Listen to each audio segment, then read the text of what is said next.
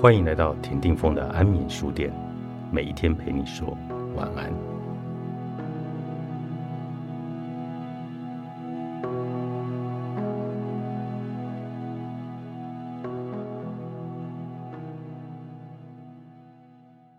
对与错的实在感背后就是情绪。人能够开始超越情绪，是因为他从生活中大大小小的事情里面，重复观察到一个真相。每当心有所住，跑到论对错的思考方向去时，你就开始苦了。在生活的各方面，婚姻、家庭、职场，你要一直观察到，遇到情绪，人就会开始钻在对与错的思绪里面，却又是多么的受苦，而且无用啊！这样，今天听到这样的佛法，你才会欣然的接受。所以，这个道理听起来很容易。但遇到实际的事情，你的预设又很强，你的对错充满了实在感，你就会过不了这一关。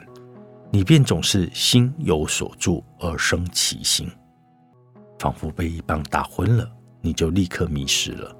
你被情绪绑架到地狱的战场上，连同你的佛法也被绑架到你想要的解释里，在那出战场上。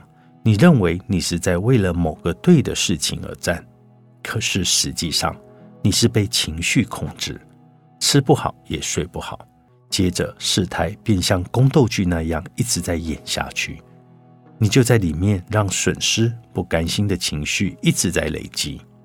所以你可以问问自己：既然有损失了，那么接下来呢？你打算多少时间以后开始开心？一天？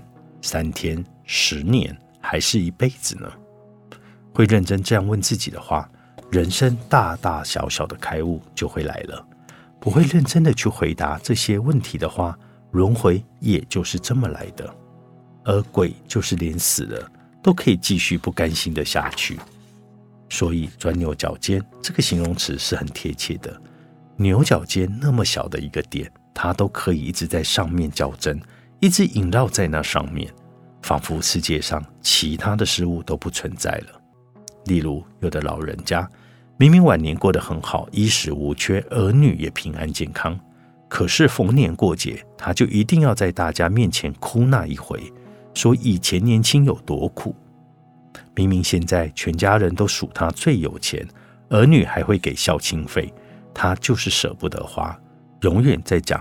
抗战的时候有多么惨，有多么缺，其实这就是一种鬼的状态。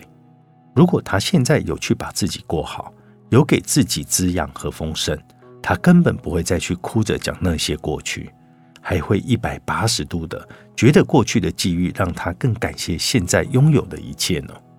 所以，连那个过去也值得感谢。一直存钱舍不得花的老人。就会一直觉得自己很可怜，因为他的人生真的还在那个没有里面，在那个匮乏的地狱中轮回。于是他讲的话也会一直在同一个沉重的模式里面调整，让子女很想逃。人家看他明明有房有车，孩子也都成家立业，可是他的心情回圈，竟然还像在地狱里面一样。如果因为疾病或出了意外，他死了。他就真的会变成鬼，一直在家里面的某一个角落继续哭诉。你看我以前有多苦，我这一生有多苦。其实这一切的原点是什么呢？就是那个不甘心。但那个不甘心也只是一种情绪，只不过他决定跟着那个情绪走完他的一辈子。所以《金刚经》的开悟。是要从你的情绪里面去参究的，因为当你完整的明白情绪的回圈，你就会清楚的看见所有的设定、观念以及依照其后的执念所开展出来的一切人生的剧码，其实都是梦幻泡影，白苦一场的。所以你要从地狱走向天堂，不用一阶一阶去爬的那么辛苦，你可以直升上去，就像。《金刚经》这一部佛法中的点题，《金刚经》作者张晨，商周出版。